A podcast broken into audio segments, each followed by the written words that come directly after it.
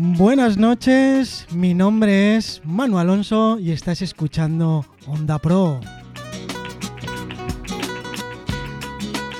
Hoy retomamos el tema de la diabetes con una invitada muy muy especial. Ella es Rebeca García. Buenas noches, Rebeca. Buenas noches, Manu. Eh, antes de empezar, mm, queremos agradecerte que hayas venido a Onda Pro, a Onda Pro eh, que es un placer tenerte aquí, de verdad. Muchas gracias. bueno, pues vamos a comenzar aquí con una pequeña así, entrevista. Ya sabes que lo vamos a intentar hacer coloquial, que todo el mundo entienda todo y que al final salgamos de aquí diciendo, he aprendido algo. Vale, a ver. Venga, a ver, esa primera pregunta para salir al paso. ¿Por qué te decidiste por la educación diabetológica? Pues eh, realmente mm, ha ido fluyendo en mi desarrollo profesional. Yo estuve años realizando, trabajando en atención primaria, estuve también en un hospital de larga estancia y hace cuatro años eh, bueno, cinco, que hice la especialidad de enfermería pediátrica, saqué la plaza en el UCA, aquí en el Hospital Universitario Central de Asturias, y, bueno, pues mm, cuando estaba haciendo la especialidad, pues fui a, rotar al, Ramón y Cajal, a la unidad de diabetes infantil. Cuando terminé de hacer la especialidad, me quedé en las consultas de pediatría y allí, pues empecé a trabajar en, la unidad de diabetes infantil cuando Isolina Riaño, que es una endocrina que vino de Avilés, empezó a trabajar con el traslado allí y las dos empezamos eh, un poco con, la unidad propiamente dicha que está ahora. Sí, hay mano a mano y, te gusta mucho, ¿no? Sí, sí, y, bueno, pues fue un poco eso, un rodaje. Sí, a veces empiezas y, ruedas solo. Sí, sí, que no fue que tampoco que yo eh, decidiera elegirlo voluntariamente, sino que fue un poco todo guiándome en ese camino. Ella me dijo que porque no hacía el máster de diabetes, eh, lo hice en la Universidad de Barcelona y fue un poco a la par trabajando, hice el máster y desde entonces aquí estoy en las consultas de pediatría de Luca. Bueno, ahora vamos a hacer una pregunta así un poco más pro, ¿eh? Bueno, pro eh, me refiero al tema de la diabetes. Eh, ¿Cuáles son las causas de la diabetes infantil? Pues la principal causa de diabetes infantil es eh, la diabetes tipo 1, que la causa realmente de ese tipo de diabetes no se conoce, no se conoce porque mm, es autoinmune. Entonces, hay algo que desencadena el ataque a las células que producen la insulina del páncreas y, las destruyen y así aparece la, diabetes tipo 1. En, Asturias, por ejemplo, hay unas 3.000 personas con diabetes tipo 1, pero para que veas un poco la proporción, la diabetes tipo 2, que es la más relacionada con, hábitos de vida y con resistencia a la insulina, hay 80.000 personas. O sea, para que veas un poco la comparativa. Hay muchísimas, muchísimas. Claro.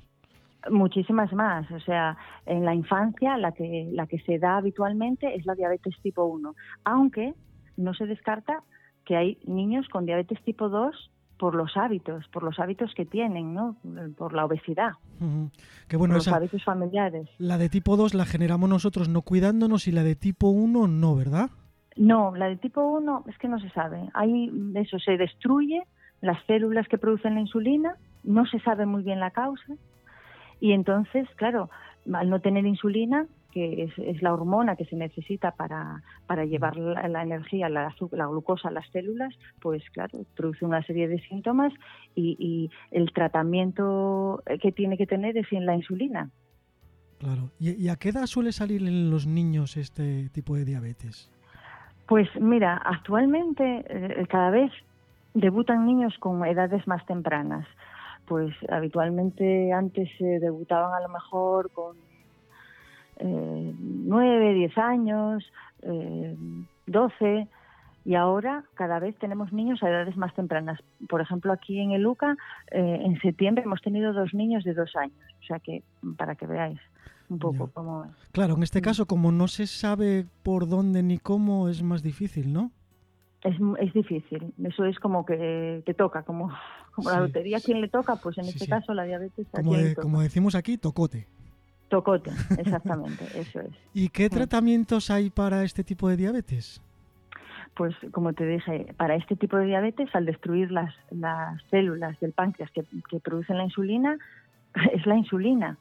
Lo que pasa que, claro, el tratamiento es la insulina, pero tienes luego que adaptar la dieta y el ejercicio, que es lo que se va a, lo que te va a ayudar a ajustar esa insulina también, ¿no?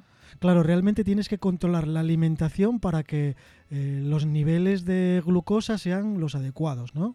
Claro, para la insulina que te vas a tener que administrar. Entonces, los conocimientos que tienes que aprender en, alimentación, en cómo te afecta el ejercicio, mm, para, las, para poder calcular las necesidades de insulina que tienes que poner en cada momento, pues es la, es la única manera. Entonces tienen que aprender muchas cosas.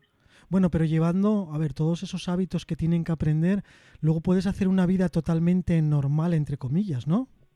Sí, sí, sí, sí, por supuestísimo, por supuestísimo. Eh, la diabetes no impide hacer ninguna cosa que quieras hacer para nada. Yo tengo, de hecho, niños que hacen eh, distintos tipos de deportes, ¿eh? no solo el fútbol, baloncesto, los más habituales. Tengo una niña que hace natación sincronizada, o sea que, eh, que es un deporte así un poco diferente, ¿no? En el que tiene que estar inmersa en el agua, pasando horas en el agua, los, entrenamientos, los entrenamientos son de mm, largos, mm, bueno, sí, que, que, que, igual es más difícil de controlar ese, ese tema. Claro. Pero bueno, si, si es así de fácil, entre comillas, pues bueno, mm, solamente es educación, ¿no?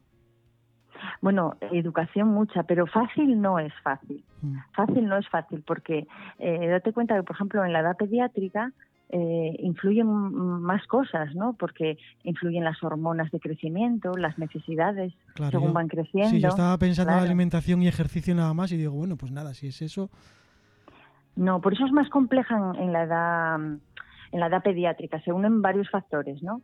Primero, eh, los niños, las emociones, el estrés, eso les influye muchísimo porque, porque a lo mejor eh, les libera adrenalina y otras hormonas que hacen que la glucemia se dispare, entonces se descompensen. Entonces, eh, para buscar ese equilibrio de todo, ¿no? De dieta, ejercicio, mm, crecimiento, estrés, pues claro, mm, es, muy difícil de a veces de, claro, al, final como los adultos que aunque los adultos también sea difícil controlar el estrés y esas cosas siempre va a ser más fácil que los niños no Claro, claro, claro. Además, tú te cuenta que, que en la edad pediátrica, imagínate, estos niños que te digo que debutan con dos años, ahí la responsabilidad es de los padres.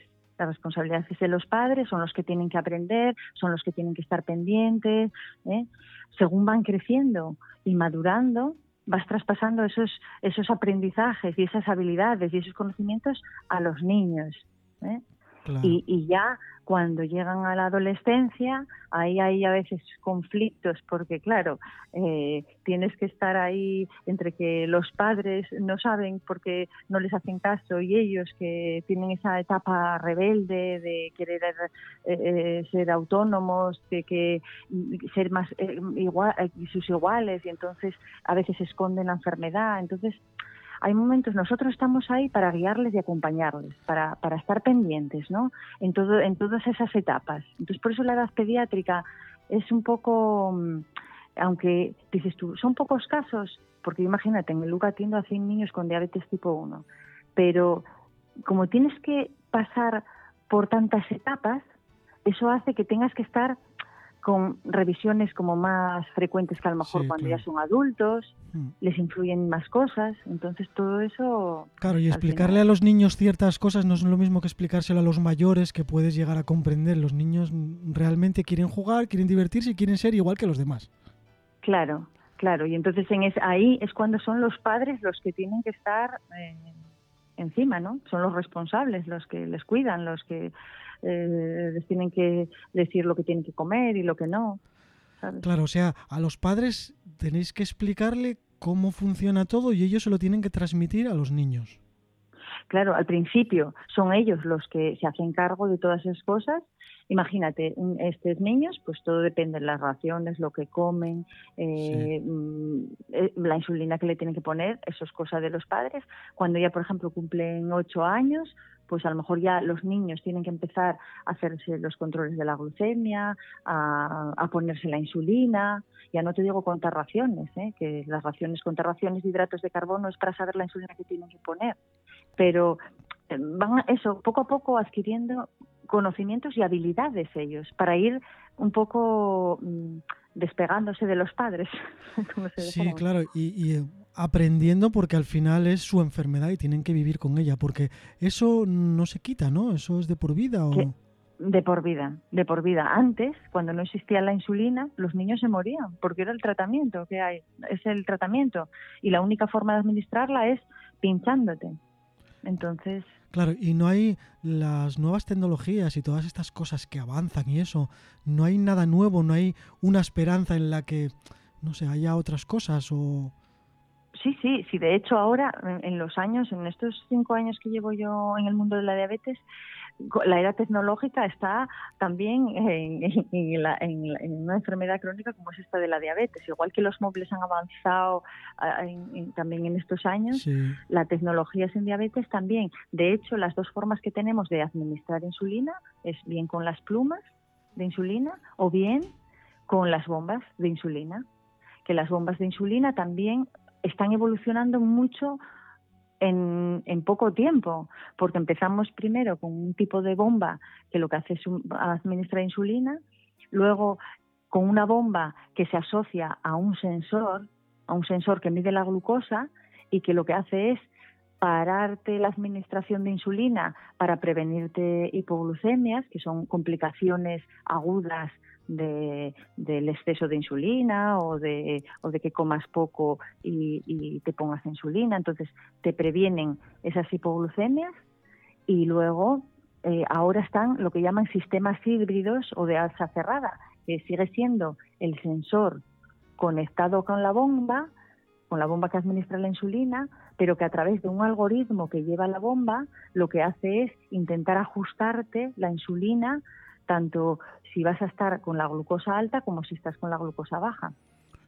Entonces, bueno, cada vez un poco intentan que, imite a, lo que la función que realiza el páncreas, ¿no? Entonces, bueno, en ese sentido sí que está avanzando, pero claro, mm, hay que administrarla. Entonces son y requiere unos cuidados y un aprendizaje también de la tecnología. Claro. Y por lo que aprendí estos días con tantas entrevistas y a tanta gente sobre diabetes, como es una enfermedad así un poquito olvidada y en silencio, pues igual no avanza tan rápido como otras, ¿no? Claro, eso, eso pasa con la tipo 2. O sea, eh, la tipo 2 es la que llaman la enfermedad silenciosa. Hmm. ¿Por qué? Porque no duele.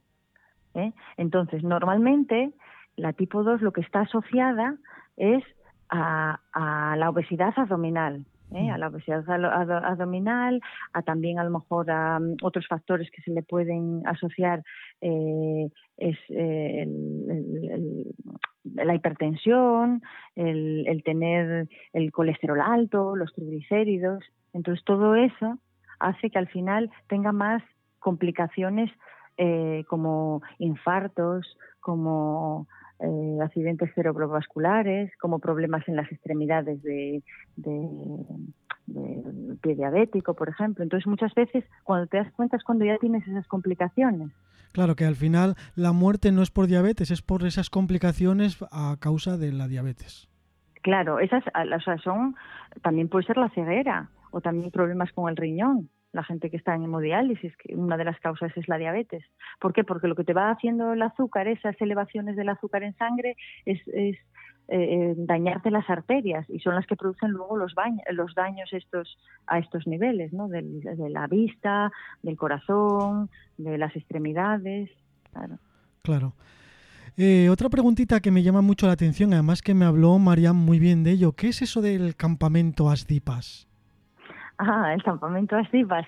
Pues el campamento Asdipas eh, lo promueve la, Asociación de, Diabéticos del Principado de Asturias y realmente es, es, eh, Enriquecedor, yo creo que para los niños y para y para los profesionales. ¿eh? También te digo que es agotador. Yo llevo participando tres años ¿eh? y, vengo para, para echarme a dormir y a descansar otra semana más. ¿eh? O sea, es un, es un campamento para niños con diabetes, ¿no? Con diabetes, es un campamento para niños con diabetes, es eh, mayores de 8 años están yendo hasta los 16 Luego hay eh, monitores que han sido también eh, participantes de los campamentos previamente mm. y, luego hay un montón de personal sanitario para, para atenderlos. ¿no? Estos campamentos, pues aparte de disfrutar y jugar como, como en cualquier otro campamento de niños, eh, la ventaja que tienen es que tienen también unas clases, vamos a decir, educativas, donde se les enseña para que un poco ese aprendizaje eh, sea también un poco de despegue de los padres, ¿no? Entonces, niños que a lo mejor los padres les ponen la insulina, pues ahí aprenden a ponérsela a ellos, eh, niños que ya son más mayores, pues se les enseña a contar raciones, entonces, bueno, también ellos van adquiriendo conocimientos. Claro, les vale mucho. Aparte de divertirse, pues dentro de esa diversión hay un aprendizaje.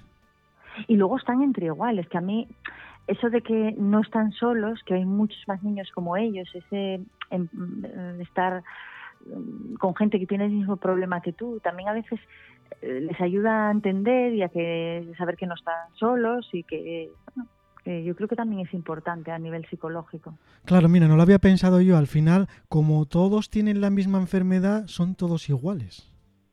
Claro, todos tienen que comer lo mismo, que, te conste que los niños diabéticos comen mejor que, mucha gente, ¿eh? tienen mejores hábitos. Va, claro. De niños seguro que sí. Aunque pasan ganas también, ¿eh? Bueno, pues, pero eso es como todos. Aunque nosotros mismos como adultos nos cuidemos, aunque no tengamos ninguna enfermedad, a veces también pasas ganas de cosillas, ¿no? También, también, por supuesto. Tienes que controlarte también. Claro, al final todos nos tenemos que controlar en, bueno, en todas las cosas de la vida, porque al final todo es así, incluso con el dinero, ¿no? Dices, tengo que, uy, eh, no puedo. Sí, sí, sí, sí. Bueno, eh, me han llegado noticias o me han contado eh, eso, que eres profesora asociada de la Escuela de Enfermería. ¿Qué significa para ti enseñar y además de ejercer? O sea, las dos cosas.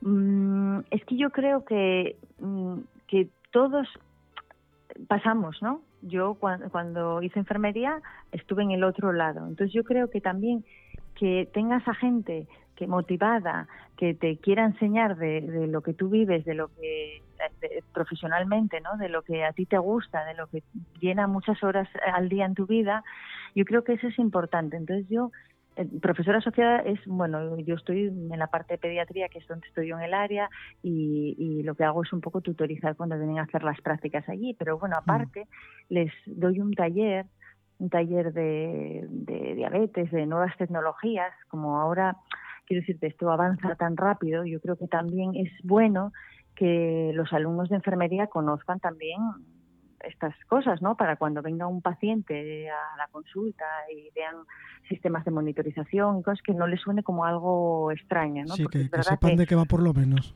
Que sepan de qué va por lo menos. Date cuenta que el campo de la enfermería es, es muy amplio, entonces no puedes saber de todo pero sí que por lo menos que te suene, que tengas un mínimo de conocimientos y, yo creo que les viene bien. De hecho, eh, coincidió hace un par de años que tuve una alumna que, que era diabética, ¿no? Y, y ella reconocía que madre, que la etapa que tuvo también de, adolescente, que, uff, em, esto que te cuento yo de los adolescentes, ¿no? Que un poco desmadejada, ¿no? Que no se cuidaba, que, que bueno, que, pero que ahora, a raíz del taller ese, que le, se puso un, sistema de monitorización, dijo, madre mía, lo que, lo que viví yo entonces y, y, ahora la calidad de vida que te dan estos sistemas, ¿no? esta tecnología, y ahora tiene una bomba y un sensor y, dice que bueno que está encantada, que sí que te requiere eh, bueno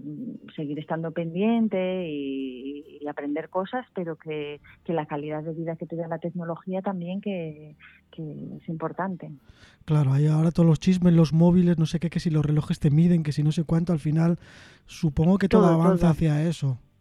Sí, sí, además yo lo que veo, lo que, lo que me doy cuenta de estas generaciones, que lo que a mí me costó aprender, ¿eh?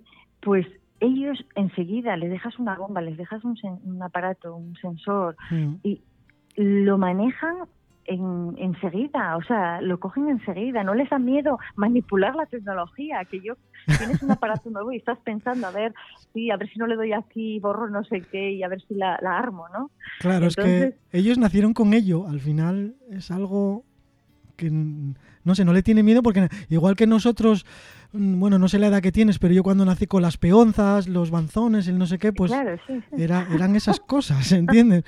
Y ahora ellos, pues es las consolas, los teléfonos, las, todos los cachivaches de electrónica. Sí, sí, sí. Entonces están súper acostumbrados a andar, andar con ello. Oye, ¿y por qué? ¿Por qué hay tan pocas enfermeras especializadas en, este tipo de educación, en la diabetológica? Eh, realmente mm, yo creo que la gente que, hace educación diabetológica es porque cae en determinados servicios, realmente. Y entonces, una vez que estás ahí, te formas un poco lo que me pasó a mí. Yo me fui un poco colocando por, por cómo fue mi trayectoria profesional, ¿no?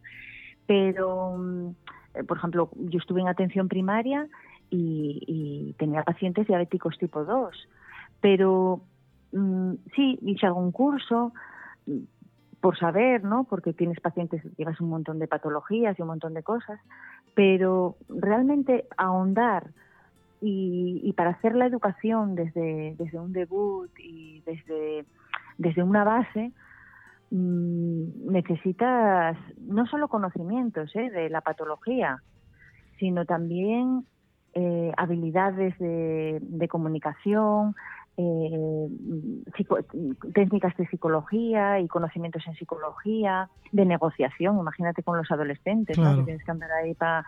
Entonces, quiero decirte que necesitas un cúmulo de, de habilidades y de conocimientos en distintas disciplinas que, que si no te toca eh, estar ahí realmente no te formas en ello, no te formas en ello. Yo, por ejemplo, que hice el máster en la Universidad de Barcelona, realmente ahí juntas todos, todas esas mm, todas esas cualidades de, claro que formación, si, Si por mucho que te guste no sabes transmitir o no sabes llevar estas cosas, es mm, claro, es difícil. Claro, y aparte, ¿eh? aparte, no solo la formación teórica, vamos, de un máster, un curso, bueno, lo que está claro es que eso te va a dar un título eh, que mm. te avala que, estás formado en eso. Pero yo creo que la, la experiencia en, en los ámbitos, el, o sea, yo aprendo mucho de los pacientes, porque yo puedo tener unas teorías, unas mm, cosas para explicar en concreto, pero luego en el día a día, en el día a día, el paciente eh, tiene unas vivencias, soluciona de una manera, a, lo que te vale a ti, a mí no me vale. Es, yo creo que la diabetes es una enfermedad crónica que es lo típica, em, que es medicina personalizada, ¿no? Porque mm, yo puedo usar una talla 40, tú también, pero a mí me queda de una manera, a mí me sobra de aquí, a mí me sobra allá. Entonces, ese, ese feedback que se produce entre el paciente con diabetes y, y el educador en este caso, o el endocrino, mm, te ayuda también a ti a, avanzar, a, formarte, a, cómo puedes, a, tener recursos para también ayudar a otros pacientes que no les va bien una cosa y dices tú, pues mira, aquel paciente pasó esto y le fue bien esto, entonces a lo mejor a ti también te va, ¿no? claro, hay, hay tantas variables y tantas circunstancias en la vida y como decías antes, em, puedes estar nervioso, puedes tener mucho estrés, puedes, yo qué sé, hay mil cosas que, hacen que no sea tan fácil y que a la misma vez sea diferente para cada paciente. Exactamente, eso es. claro. Sí, pasa un poquito también como en la nutrición, cuando quieres adelgazar o quieres tal, que cada persona eh, hay que darle una dieta diferente, unos hábitos diferentes y unas cosas diferentes.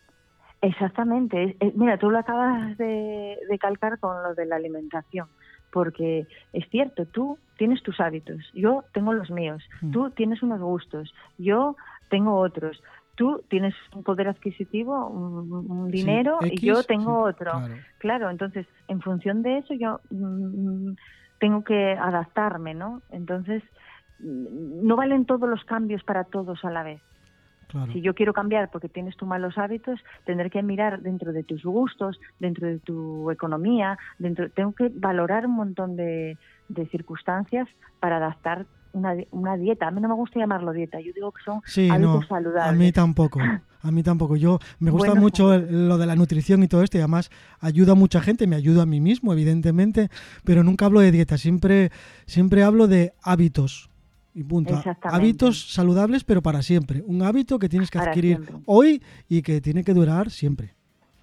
Exactamente. Porque las dietas yo siempre pensé, claro, tampoco tengo los conocimientos tan eso. Siempre pensé que una dieta no funciona nunca. O sea, tiene que ser sí. tiene que ser un hábito que dure para siempre. Bueno, pues antes de continuar voy a voy a llamar a Marianne y la voy a meter en la conversación, que sé que sé que le está apeteciendo un montón. Y un segundito, ¿eh?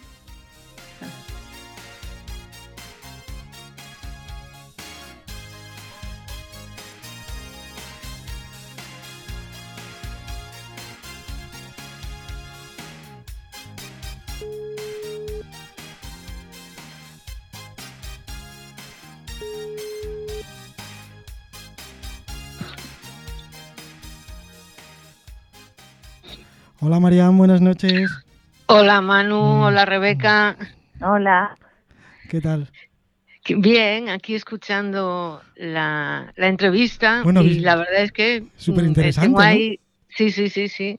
Em, la verdad es que mm, escuchándola eh, puedes resumir una cosa, que es una enfermera vocacional total, vamos. Hombre, eso es evidente. Solo con oírla hablar ya es evidente. y te, me, he quedado mucho con una frase que, dijo, yo aprendo mucho de los pacientes. Ah, y eso que, que, ninguno de los pacientes son iguales por, por pues, las conversaciones que teníamos estos días, ¿no? que decían que ningún diabético es igual. Hace poco lo estaba aclarando ella. Tengo, tengo, bueno, con esto del el Día Mundial de la Diabetes y tal, ¿no? Pues he estado leyendo más sobre ello. Y la verdad es que mm, hace un rato Manu te preguntó eh, lo de la formación en, diabetes. Y es que yo he leído, corrígeme, bueno, son, son eh, números, como quien dice, o sea que igual hasta me puedo equivocar, pero me ha sorprendido muchísimo porque es que si el Estado eh, invirtiera en formación para, pues eso, en este caso de enfermeras eh, que estuvieran de alguna manera especializadas en diabetes, ahorrarían 900 millones a la sanidad. Y, me, queda, me he quedado un poco de aquella manera, porque y luego decían que el coste medio de un diabético, más o menos, que son de, de, de 1.300 euros, más o menos. Yo, yo es que me quedé ¿por qué es todo tan complicado? a quién hay que mm, decir, oye, ¿y esto? ¿Por qué no sacáis aquí una rama y una especialización? A ver, yo, yo, es verdad, porque claro, el, gasto, lo que hablamos, lo que hablamos antes Manu y yo, como, como se dice que es una enfermedad silenciosa, muchas veces cuando ya se diagnostica es cuando ya hay complicaciones. Entonces ya es cuando a lo mejor tienes que, tuviste un infarto, lo que es los gastos de, una enfermedad coronaria, cuando ya tuviste eh, una amputación, cuando ya tienes que estar en, diálisis. ¿eh? Entonces, un poco tardía se diagnostica. Entonces, pero, discúlpame, pero yo a donde quiero ir, ¿qué es? ¿Aquí a nivel de España o en el, en el resto del mundo, en Europa? Es, es a nivel mundial. la diabetes, sí, sí. Es a nivel mundial. Sí, sí, sí, que es casi una pandemia, sí, sí. Sí, sí. No, no solo aquí. No, pero yo quiero decirte, no, eso sí, pero yo quiero decirte que si es aquí solamente donde no hay eh, profesionales especializados en, este área? Eh, bueno, aquí, aquí realmente, ya te digo, yo hice el máster de, de, atención a las personas con diabetes en la Universidad de Barcelona pero la gente que yo conozco que lo realizó es o gente que está trabajando en ello o gente que, que quiere empezar a trabajar en ello. Aquí ya sabes que de enfermería, por ejemplo, las especialidades que hay son un poco relacionadas, por ejemplo, la que hice yo, la de pediatría, o también está la geriatría, es un poco por ámbitos de edades, o ya por ámbitos de atención, como la, la enfermera de comunitaria o, o la de luego también tienes la de salud mental por alguna por especialidad de salud mental o de matrona no o enfermería del trabajo. Ya ves que es un poco por ámbitos o, un poco por, por edades que son que necesitas unos cuidados ahí mm, precisos. Lo otro lo que son hay perfiles o perfiles ah. o títulos de especialista que es un poco lo que lo que podría ser eh, la, la, formación en diabetes, ¿no? Como por ejemplo cuando hay un perfil de quirófano, un perfil de UCI, ahora que se necesitan tanto, que se habla tanto de que no hay enfermeras para las UCI en la situación esta que tenemos de, coronavirus. Yo creo que lo que tendría que hacer, hacer es eso, un, experto, un, un, título que englobe eso, el máster. El máster no es no es tampoco asequible a todo el mundo, porque para encima de eso lo hay en Barcelona y no sé si habrá alguno más. En España yo creo que está ese. Entonces, claro, las plazas son limitadas. Eh, y, y, enfermeras eh, educacionales se llama, enfermeras, eh, porque yo he estado leyendo que, por ejemplo, en Madrid, en colegios sí que las hay. Ah, enfermeras escolares. Escolares. Enfermeras escolares. Es una cosa que es por la que se están un poco peleando eh, para, que, para que exista la figura de la enfermera escolar también. Eh, sí, como especialidad. Pero mm, en ello está, para que en todos los colegios haya una enfermera que no solo haga, educación para la salud, atienda a personas con enfermedades crónicas, eh, bueno, para que para que estén en los colegios, pero bueno, eso mm. trataría también, ¿no? La diabetes también sería importante en, ese aspecto. Hombre, sería, sería ideal que en los colegios se aplicara algún tipo de educación viendo la cantidad de enfermos que hay. Eh, Sabes, yo a ver, esto es mi opinión también. Yo creo que también la enfermera de comunitaria eh, también debería hacer un poco la labor educativa en los colegios. ¿Sabes? que se implicara. Yo creo que también el que la enfermera, o sea, una enfermera referente, una, una, enfermera un poco gestora de cosas de diabetes y que fuera el nexo de unión entre las enfermeras de atención comunitaria y los centros escolares, un poco el nexo, ¿no?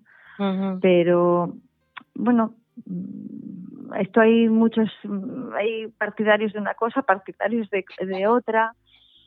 Claro, si tu labor asistencial en, la atención primaria pues no te da tiempo a hacer atención comunitaria, que para eso es la, enfermera de atención comunitaria, que es eso ir a centros, lo mismo que va a atender a residencias a pacientes que estén en unas residencias o que vas a atender a domicilios, pues otra labor de, y otra función de la enfermera comunitaria es también atender en la comunidad y en la comunidad también está en la escuela, ¿entiendes?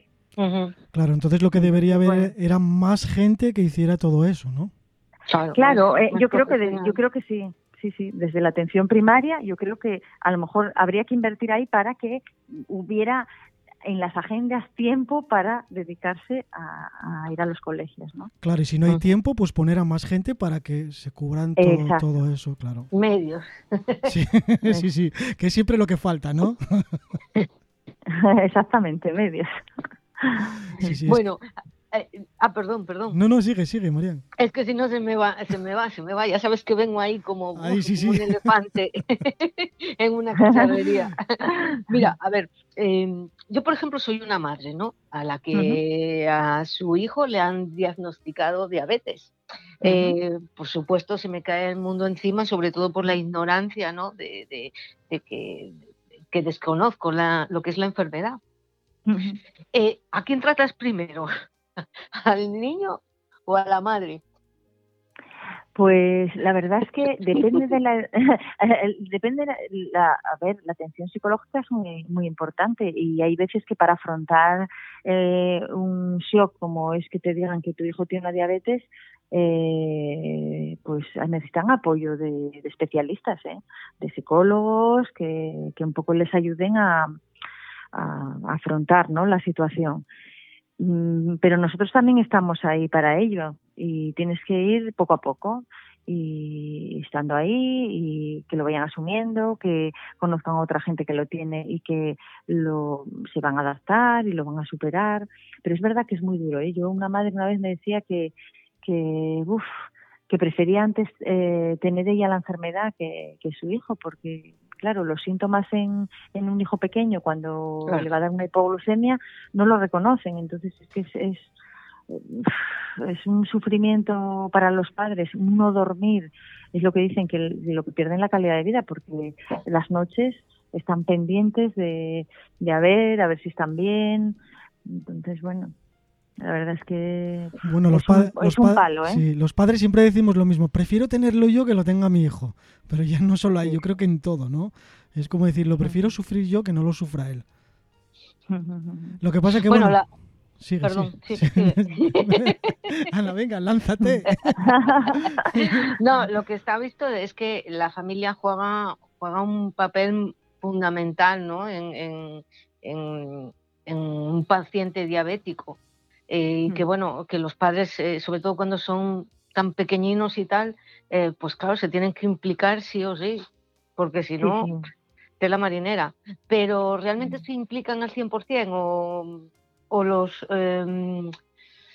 Eh, malcrían un poco, sobre todo en lo que es la, la comida, que eso lo he visto yo.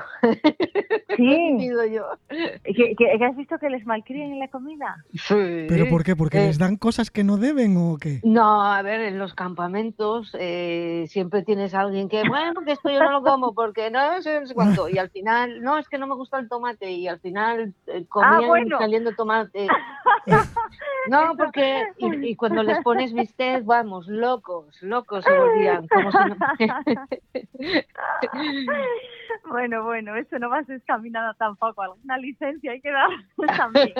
Pero sí, sí, eso, eso a ver, mm, quiero decirte que, que bueno, intentas que tengan buenos hábitos, intentas que coman lo que hay, pero, pero bueno, a veces es verdad que eh, llevar una, yo digo que es una carga, una bola, una mochila encima, que cuanto más pequeño, más largo, más largo es el camino mm, llevándola a cuestas.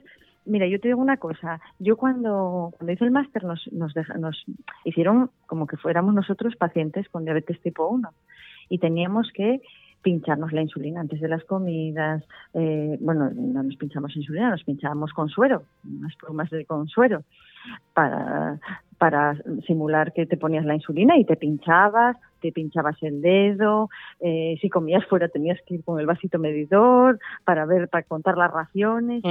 ¿Vosotros sabéis lo que es eso? Un día, otro, otro. Entonces, yo creo que a veces también, yo, es que eh, entenderlos y decir, bueno, pues hoy pues te cambio esto por esto. Mm, Tienes que tener alguna licencia también. yo creo que, es normal. Es que Mm. Además estamos en una sociedad que o permites esa flexibilidad o si no se va todo al traste. Claro, si lo más difícil de las enfermedades crónicas es la adherencia. Es que a quien no se cansa, a quien no tiene que no tenga una enfermedad crónica, momentos en los que estás, que no te apetece nada, que, que, te cuesta la vida, como digo yo, pero pero hay que tirar, porque ellos dependen de, de hacerse las cosas bien, entonces es normal que desencarrilen, pero tienes que estar ahí un poco apoyándoles. Entonces, si solo, solo son presionadas, hazlo bien, hazlo bien, hazlo bien, pues al final eso es una cruz, ¿eh? que ya es bastante. Claro, por eso es tan importante los padres en, en esta enfermedad. Claro los padres, claro, es, la base, la base que tienen, el apoyo. Eh, dicen que hay una diabetes tipo 3, que es la de las personas que están alrededor ¿Ah, del paciente con diabetes. Sí, la diabetes tipo 3. Mira tú. Claro que son los que ayudan a, a sobrellevar esa carga un poco, ¿no? Sí, sí. Yo, yo tengo un hijo que tiene una enfermedad tipificada como rara y sé de qué va la historia, ¿no? Sé lo que es cambiar hábitos y cambiar cosas, estar pendiente de médicos y de cosas. Y realmente sí cuesta, ¿eh? Cuesta mucho trabajo. ¿Cuál me cuesta más a mí que a mi hijo hacer las cosas que tiene que hacer? Eso sí que es verdad. Claro. Eso sí que... Pero bueno, también te tengo que decir que dentro de la desgracia que le haya tocado a mi hijo una enfermedad rara, nos sirve a los padres para aprender muchísimas cosas, aprender a valorar otras. Eh, al final aprendes también. Claro. Y sabes una cosa que veo en los niños, la diferencia un poco del adulto, ¿no? Los niños cuando tienen una enfermedad, digo, oncológicos, diabéticos y tal, pues a lo mejor sufren cuando les tienes que poner la inyección, cuando les tienes que cambiar el catéter, por ejemplo, de la bomba, cuando el sensor, pero pero realmente luego ellos se olvidan, son felices. El problema de los padres es que como pensamos en las consecuencias futuras, si no hacen bien las cosas, eh, esa preocupación ellos no la tienen. Sí que es verdad. Porque no ven más allá, ellos sufren el momento, el, el, día a día, lo que les molesta en el día, en el, en, sí, en ese mismo momento ya está, luego ya. Claro, lo superan y luego ya tan campantes. Los padres no piensan, si no se pone a un adolescente, si no se hace esto, si no se cuida, si no sé qué, va a terminar en la UCI con una cetocitosis o a largo plazo va a quedar ciego o a no sé qué. Entonces, claro, los adolescentes están en esa etapa. Sí, que ya de normal ya es difícil, ya de normal es difícil, pues con esto, pues supongo que peor. Claro. Nada, la, la, vida, que es, es complicada y, y, luego más para vosotros como profesionales, el transmitir todas estas cosas tiene que ser aún más difícil. Porque bueno, padres, hijos, es complicado, pero tú tienes que atender a padres de diferentes circunstancias, a hijos de las diferentes, como decíamos antes, con mejor economía, con peor economía, con vamos, unas variables impresionantes. Pero aprenden, todo el mundo aprende, de una manera o de otra tienes que adaptar, ¿no? A lo mejor eh, eh, con unos estás, estás medio 15 días ingresado y con otros a la semana se van para casa. Con, quiero decirte, lo adaptas, lo adaptas a, cada, a cada familia, a cada entorno. Entonces, pero al final lo terminan haciendo. Momentos de recaída, momentos en los que tienes que reciclar también.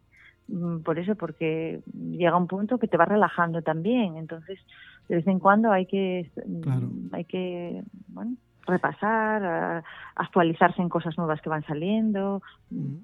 Tienes que estar ahí. Si al final es un apoyo continuo, un acompañamiento en los distintos momentos. Y, y, nosotros como profesionales también tenemos nuestras crisis y nuestros momentos de... Hombre, evidente. sí, hay, hay días que aguantamos cualquier cosa y hay otros días que nos dicen una tontería y saltamos.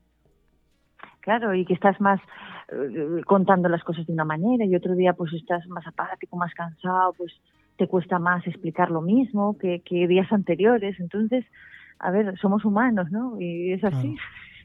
Sí, sí que es verdad. Oye, una pregunta que ya me habían hecho el otro día. Eh, ¿Cómo puedes saber eh, un diabético de tipo 1, estamos hablando de niños, si tiene diabetes o no? ¿Cómo vas al médico? ¿Por qué? ¿Cómo lo sabes? Bueno, pues normalmente en los niños lo que suele pasar es que eh, eh, adelgazan, empiezan a beber mucho, a comer mucho, los, los síntomas clásicos de, de, una diabetes tipo 1, ¿no?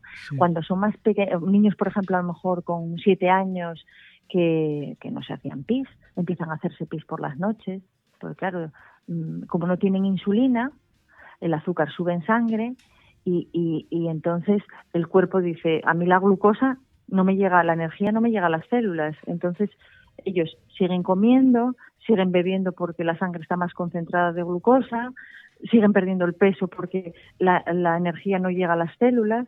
Entonces, al final se junta eso y hay, hay padres que, pues si a lo mejor ya tienen a alguien que en su, en su familia, algún conocido, pues ya están con la mosca detrás de la oreja. Otros, eh, uff, este niño está meando por la noche y no, no vamos, yo llevaba controlando el PIS, y entonces, bueno, siempre suele ser eso. En una, pues, cuando lo llevas al médico, en una analítica normal sale si es diabético o no, ¿no? Sí, o, una, o si le haces una glucemia capilar en la consulta ya podrías saber cómo tienes azúcar. Entonces, sí, sí, sí, sí. Eh, en el centro de salud, o sea que no habría que ir al hospital a hacer una analítica de sangre. Ahí se hace una glucemia capilar y ahí ya podríamos saber qué glucosa tiene. O sea que empiezan a adelgazar mucho, beben mucha agua y les da por comer. Beben mucha agua y, y comen mucho también, porque claro, no les llega la glucosa, la energía a las células, entonces es un, es un círculo. Claro, y el cuerpo le pide más, pero realmente es porque no llega, no porque pero la energía no le llega, claro, porque la insulina es la que le va a meter esa glucosa en las células, y si yo no tengo insulina, que es la que me mete esa glucosa en las células, no tengo energía, con lo cual al final mm, se me concentra el azúcar en la sangre, bebo mucho para intentar compensar eso, es, es un círculo.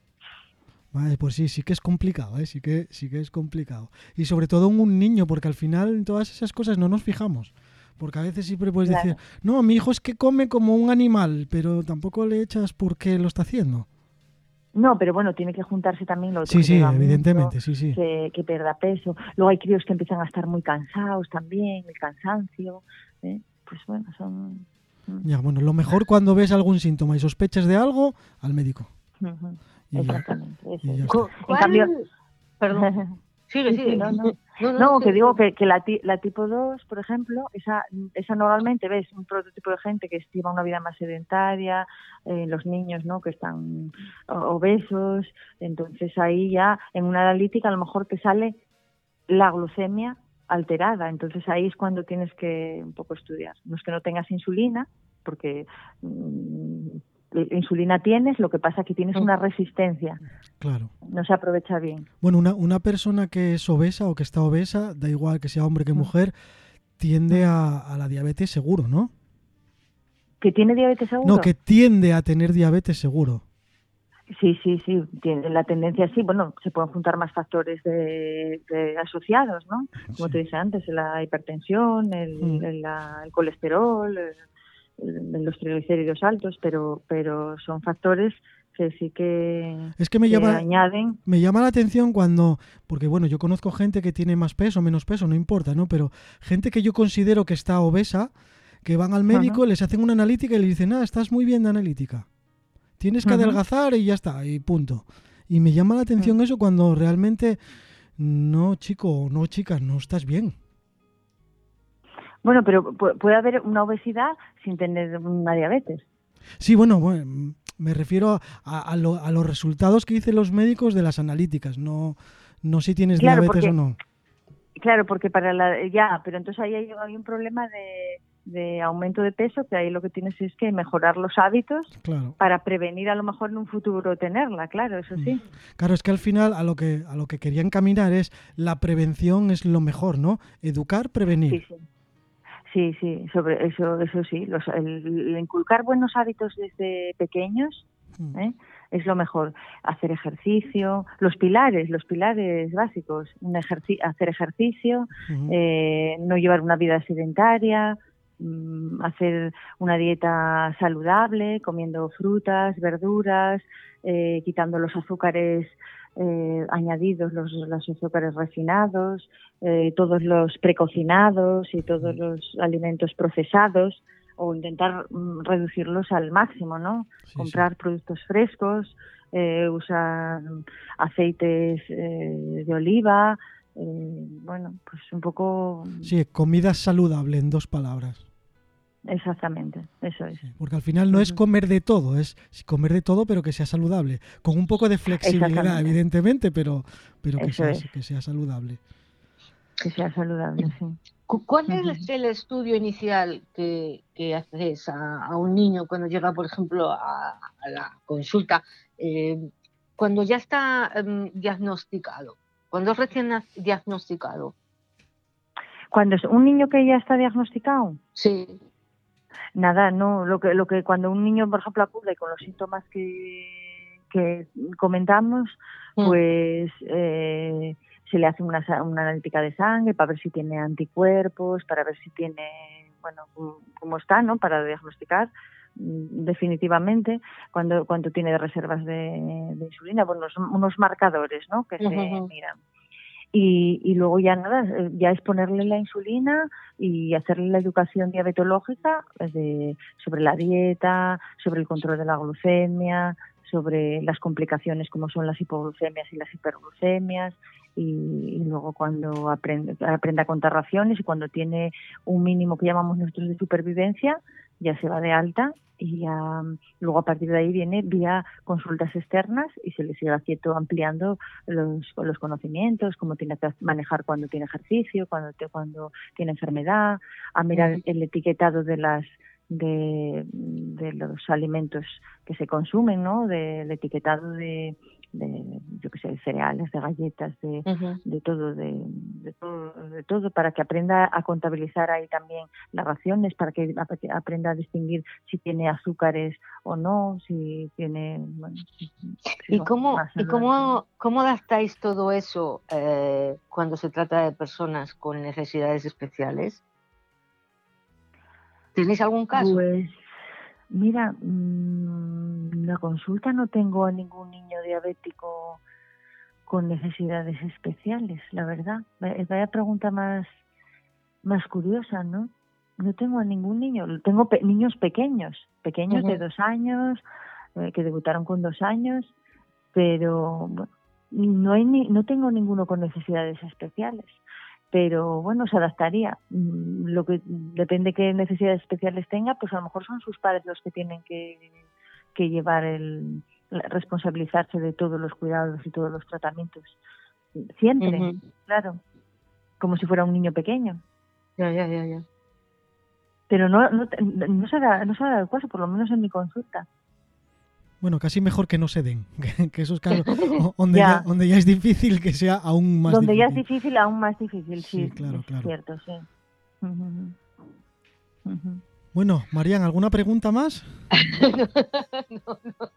no, no, no, La verdad es que eh, me he quedado ahí muy prendada con el... Yo aprendo mucho de los pacientes sí. y no sé, me ha parecido súper vocacional encontrar a gente que, que se dedique a, a la sanidad y que sea vocacional, yo creo que es lo mejor que nos puede pasar a nosotros como pacientes y como personas también, ¿no? Sí, y, encima... y luego encima, si son niños, que me imagino que vas a decir eso, si son niños encima, pues imagínate. No, yo le decía porque encima ella eh, forma a los demás y eso es genial, ¿no? Alguien que sea vocacional, que lo sepa mm. hacer muy bien y encima forme a los demás, significa que la enseñanza va a ser excelente. Pero mira, ahora mm, mm, se me viene a la mente otra, otra pregunta. Eh, ¿Existen mm, programas educativos estructurados, dirigidos de alguna manera a gente no diabética? Porque después de todo, vale, muy bien. Em, ellos, quien lo padece, pues bueno, tienen que afrontar la enfermedad y saber lo que tienen que hacer. Pero si un día alguien, pues lo que, lo que antes comentabas, le da una mm, hipoglucemia y demás, eh, ¿hay algún eh, eh, programa para yo saber cómo puedo ayudarle? ¿Programas estructurados? Bueno, a ver, lo llamé así, que puede ser, pues, yo qué sé, una educación para, para gente dirigida a personas no diabéticas para saber cómo actuar. Como hay ahora, yo qué sé. Eh, ah, bueno, sí, eh, por ejemplo, para en la escuela, para los profesores, por ejemplo. O, para gente. Sí, bueno, profesores sí, porque además, eh, bueno, me imagino que hay también sí que sí que los hay porque hay, hay, niños que van al cole y tal y tienen que controlarles y demás, ¿no? Pero yo yo te hablo de la gente de a pie que, haya un día, eh, por ejemplo, en el hospital o, eh, o, o mismamente en, lo que es una asociación, eh, pues eso, un, un, curso para saber cómo puedes actuar ante una persona, qué tal como cuando alguien le da ahora, ¿cómo se llama este otro?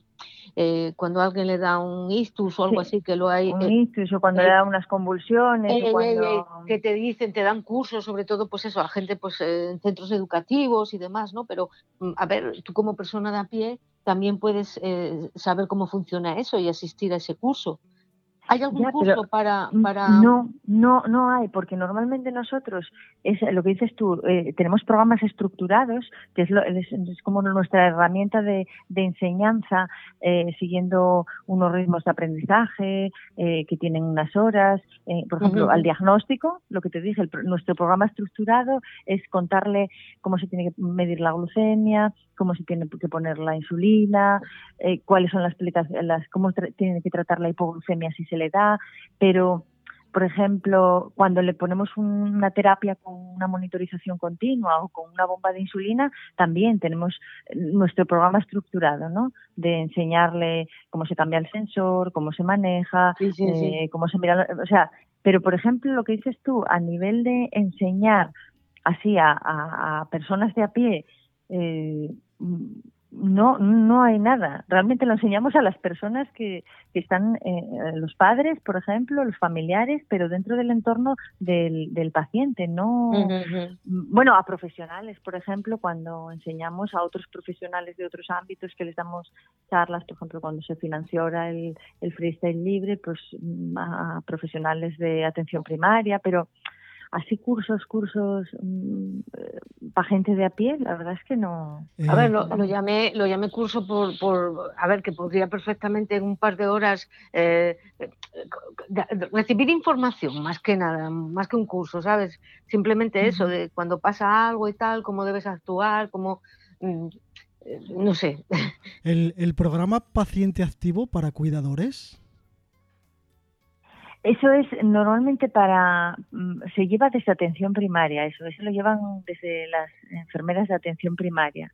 Mm. Pero sí, es un programa estructurado, pero que lo llevan a ese nivel. Yo realmente el contenido que abordan eh, tampoco lo sé, pero un poco será para fomentar también hábitos de vida saludables, ¿no? Pues, claro, sobre alimentación, sobre el ejercicio, lo que hablamos, al final la forma de prevenir eh, enfermedades crónicas también. Oye, Rebeca, ¿y, qué te parece que os hayan dedicado el lema de la FIC este año?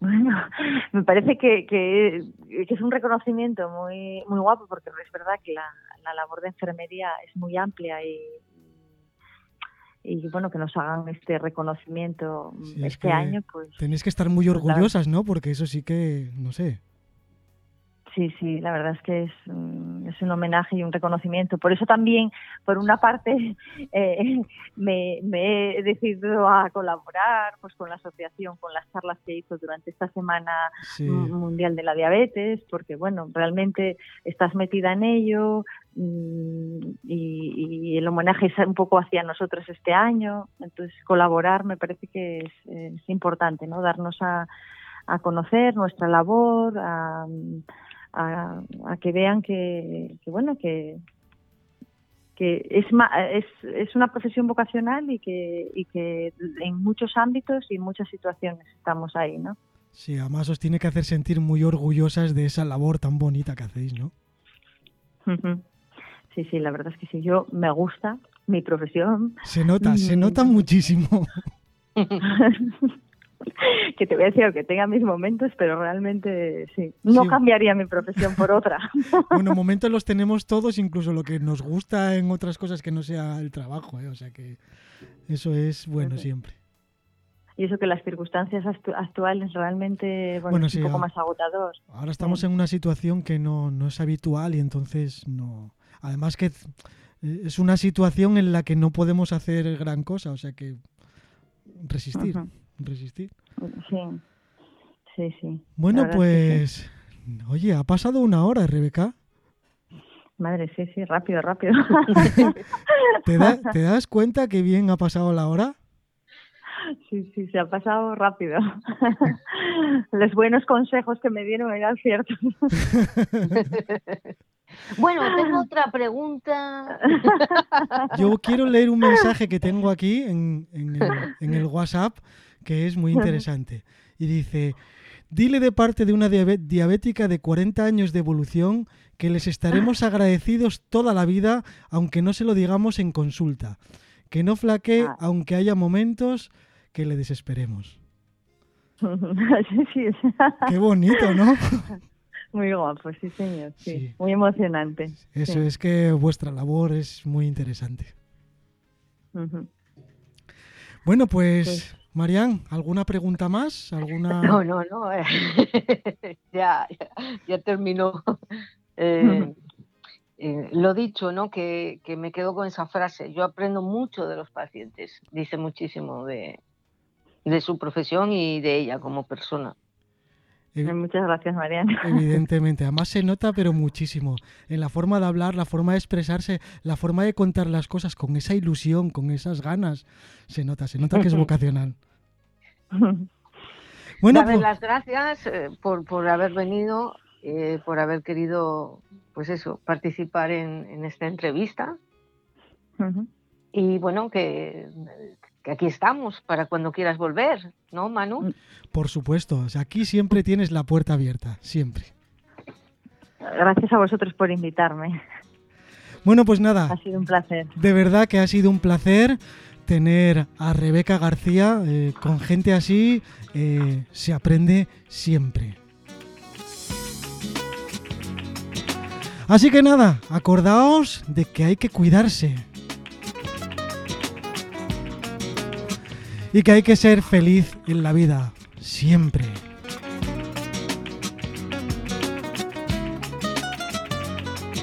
Y por supuesto que no abandonaremos el tema, la diabetes, siempre.